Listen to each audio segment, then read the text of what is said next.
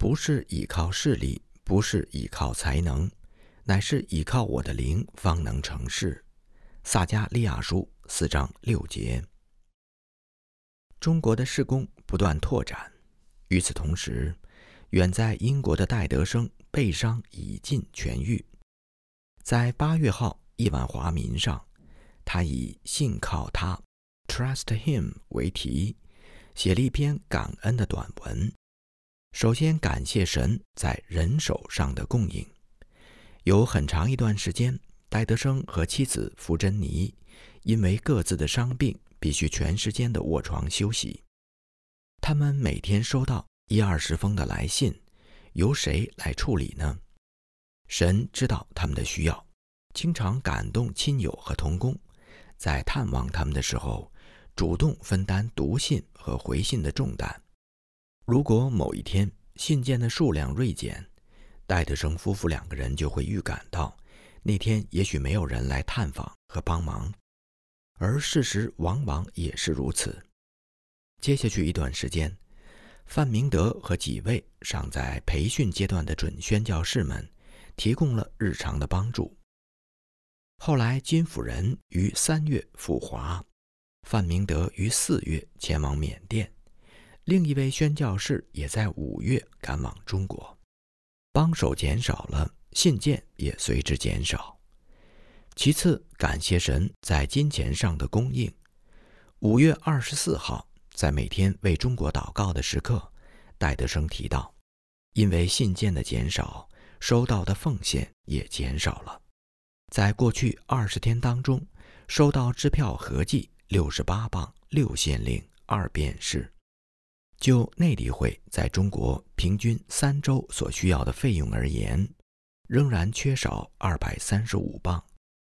于是他们为此祷告。当天傍晚，邮差带来一封信，信中装着一张二百三十五磅七县令九便士的支票，是某位基督徒变卖贵金属餐具得来的。不用说，戴德生和他的同工们在第二天的祷告会上。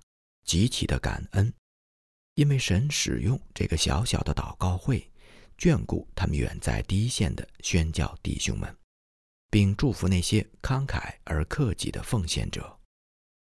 最让戴德生牵挂的是两对拓荒者，第一对是向内地进军的戴亨利和张传道，第二对是由缅甸进入云南的范明德和索勒道。英国教会至于中国何尝？无论从疆域和人数来说，都仿佛牧童大卫至于巨人歌利亚。不是依靠势力，不是依靠才能，乃是依靠我的灵方能成事。戴德生选择这些经文作为本期亿万华民的主题信息，为了再次向读者强调，宣教士在中国的施工。远非人力和人的智慧可以成就。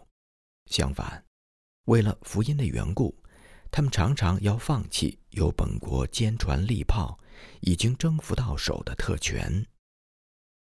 九省第一，编辑八月号亿万华民的时候，戴德生已经收到了戴亨利从河南写给祝明阳的信。河南当时有两千五百五十万人口。戴亨利带着他的中国童工张传道，于四月份从武昌出发进入河南。因为内地的邮政非常不便，所以一直没有找到可靠的通信管道。虽然戴亨利给了捎信人一百钱，仍不知道这封信是否能送到祝明阳的手中，所以他行文非常简略。他写道。各乡各镇的河南人对福音响应热烈，也很爱买他们带去的小册子，以至于不得不限量出售。他在写这封信的时候，他们两个人已经没有足够的旅费和福音书册，可以前往省会开封，但他们至少还要走两个府，才会在六月中旬返程。他说：“如果我不能再访问这些地方。”我的心中便不能安息。九省第一的拓荒者，必然是这样一个为主癫狂的人。自缅入滇与马加里事件。范明德索乐道一到缅甸的仰光，便感到形势严峻。缅王和清政府之间互相扯皮，宣称马加里之死和本国无关。除了英国的一位外交官，在巴莫就没有其他的欧洲人，而连这位英国官员也早已经离开巴莫。条约上的协议是一回事，事实上又是另外一回事。美国宣教士曾经在多年以前去过巴莫，他们不但受到缅甸地方官的严密监视，也无法找到合适的住处，只能无功而返。英国驻缅甸的首席专员汤普森先生告诉二人，英国特使将乘坐炮舰前往缅甸的首都曼德勒见缅甸国王。大约在六周之后，这位外交人员才会返回巴莫，而在此之前，他绝不会批准范索二人北上前往中国。范明德接受了汤普森专员的建议，拜访了。原籍云南大理府的回族王子哈桑，两个人用中国的官话做了长谈。要安静，要知道我是神。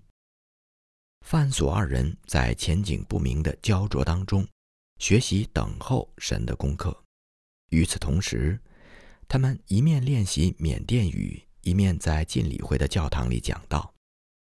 虽然曾有中国人参加过当地的聚会，但很快就离开了。也许是因为没有人能够用汉语和他们沟通，而范索二人这时被困在仰光，无法前往他们所憧憬的宣教合场。远在北京的清政府当然无法体会两位英国宣教士的迫切心情。对清廷而言，英国大使威妥玛的外交威胁更为棘手。当时，只有上海和伦敦可以通电报，所以威妥玛从四月到六月间，都在上海和本国政府联络谋划，会见当事人博朗上校，了解实情。当时中国的外交部被称为总理衙门，在这三个月当中，清廷做了三件事。五月初，命左宗棠西征新疆，防止英国借机和俄国联合侵占西北大地。六月下旬，任命大员赶赴云南查案。八月初，授意天津的李鸿章和从上海返京，在天津停留的威妥玛协商，探听其真实的意图。而威妥玛正好也想通过李鸿章影响清廷的决策。在避免决裂的最高指示下，李鸿章本想答应威妥玛一两件事而息事宁人，然而威妥玛竟然毫不通融。毕竟李鸿章没有被正式授权处理此案，威妥玛准备在下月初仍然回北京，直接和总理衙门交涉。浙江的消息，在八月号《亿万华民》上刊登了好几则。来自福道生夫人的消息：福道生第一位妻子，1862年和他一起到达宁波之后，第二年就感染霍乱去世了。后来，蓝猫密尔团队当中的女宣教士劳丽莎 （Elizabeth Rose） 成为福道生的第二任妻子。福道生下乡视察各村福音站的时候，时常写信回家，叙述沿途的见闻。福夫人就把这些家信整理成文，便是我们今天看到的珍贵史料。福道生此行共为八名中国信徒施洗，其中三月二十八号在圣县的主日敬拜尤其值得一提。下午，我们来到山上的另一个家庭，我们首先在那个家族建立的田边的祠堂里举行了简单的礼拜，祷告之后。我们一同起立唱赞美诗，接着我们二十四个人跪在祠堂的地上，背朝庙里的偶像，面朝永生上帝，求告造天地的神。四周山顶上的人有的惊愕地望着我们，有的则哈哈大笑。嵊县地处浙江东部曹娥江的上游，因为著名的善溪横贯县中，所以在古代又被称为单县。宋朝的时候改名为圣县。这个“圣”字是一个山字边一个乘法的“乘”，它的意思是从山从城。这个“城”字在古代汉语当中是四四维的意思。圣县就是以四山相合的意思来形容这个小县城被群山环抱的地理特征，也解释了在田边祠堂当中敬拜的信徒们为什么会被山头劳作的村民围观。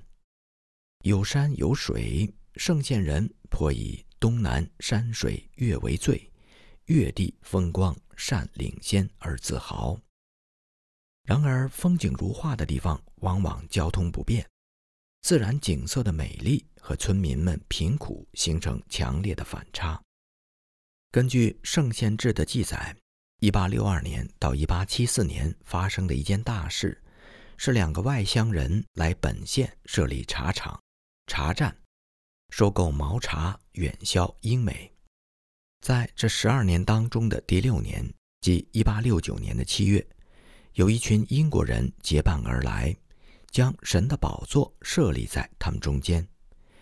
外乡人来圣县是谋利，西方的宣教士来圣县却是谋生，为圣县人谋求永生的福分。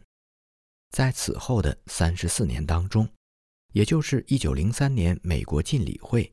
在圣县讲堂等地植堂之前，内地会设立在县城的耶稣堂，是全县八十图唯一能够听到福音的地方。尽管圣县教会的起头是如此的卑微，尽管一八七五年圣县基督徒连主日崇拜神也只能借用祠堂，尽管那二十四个人背对着有形的偶像。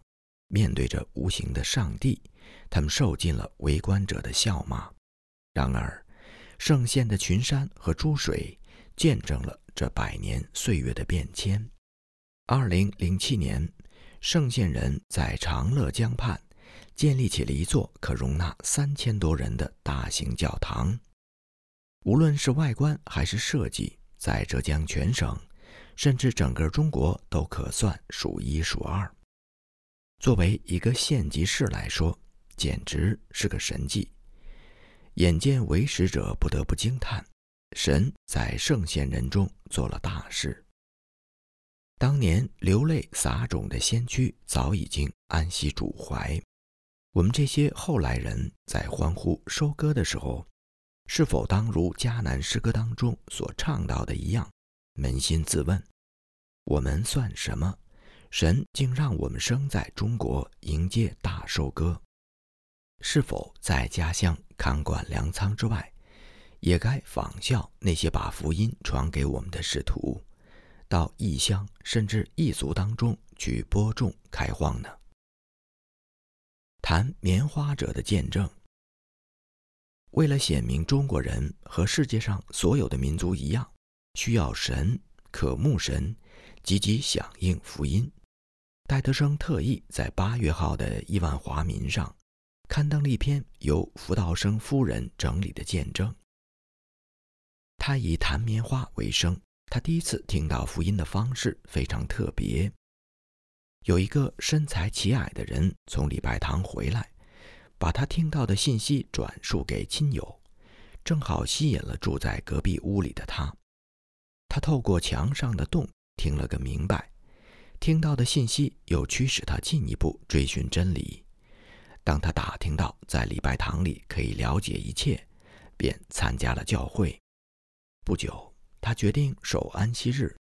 守了两个月之后，他的岳父和朋友们开始怀疑他被伪道迷了心窍，便阻止他继续做礼拜。当发现一般的阻止无效之后，他们开始每个主日禁止他出门。甚至用绳子捆绑他，但是这个年轻人改在平日的晚上，瞒着家人去礼拜堂。这一情形也很快被发现了。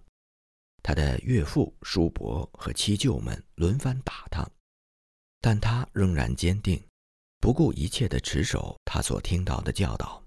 最后，他们把他赶出门，告诉他，老婆、家产都没份儿了，由他去吧。他回答：“我父母遗弃我，耶和华必收留我。”事实也确实如此。当他在那个漆黑的夜晚找到礼拜堂的时候，传道人很高兴地接待了他，并留他同住一屋。现在他说：“我真有福，我在这里可以继续听到，他们就对我没有办法了。”然而，他的亲友还做了一件最后的努力，指望他能够恢复常态。眼看威逼处罚没有用，他的岳父、叔伯和七舅。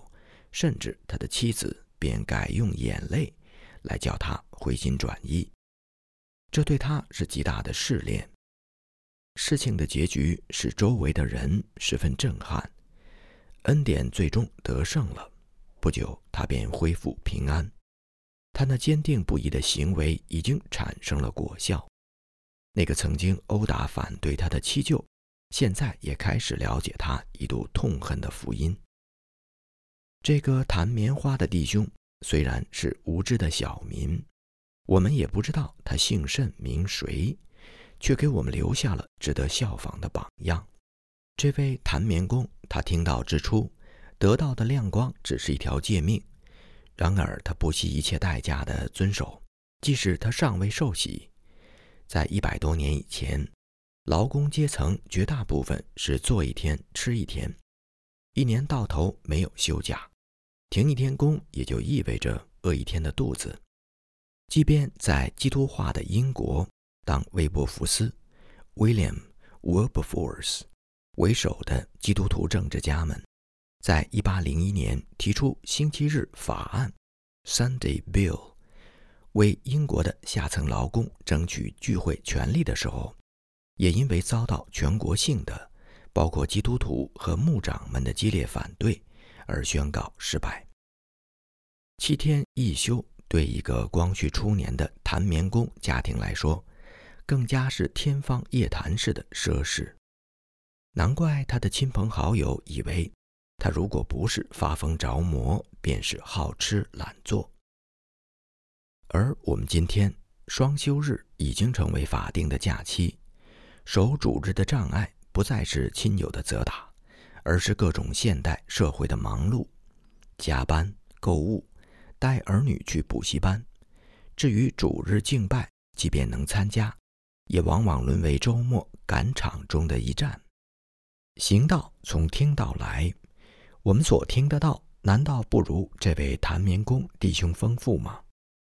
爱神的人当遵守神的诫命，我们的爱心难道不该和这位弹棉工弟兄一样大吗？丢弃偶像。三月初，曹雅直带着他的爱妻从温州到东林，探访当地的教会。八月号的《亿万华民》上刊登了他对此行的报道。村民们虽然经常看到独角番人，却是第一次看到曹的番婆，因而从四面八方跑来围观，很容易的便招聚了几百名听众。一连两个晚上，曹氏夫妇都住在当地一位信徒的家里。这位信徒的邻居有不少成为慕道友，经常加入他们家的晨祷和晚祷。信徒的妻子早已经是丈夫的祷告伙伴，但婆母信主经历则曲折得多。曹雅直写道：“当这位信徒把家里祖传下来。”拜了好几代的偶像扔掉的时候，他的母亲暴跳如雷，破口大骂。